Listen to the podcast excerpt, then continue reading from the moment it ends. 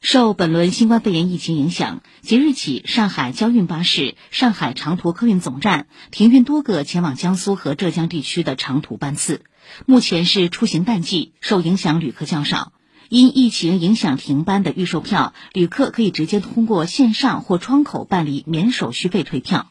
另外，本台记者车瑞宇从东航、南航、春秋航空、吉祥航空等多家航空公司了解到，上海浦东、虹桥两大机场航班运行正常，仅个别航班取消。各航空公司均表示，已发布涉及上海、杭州和徐州航线客票免费退改签通告。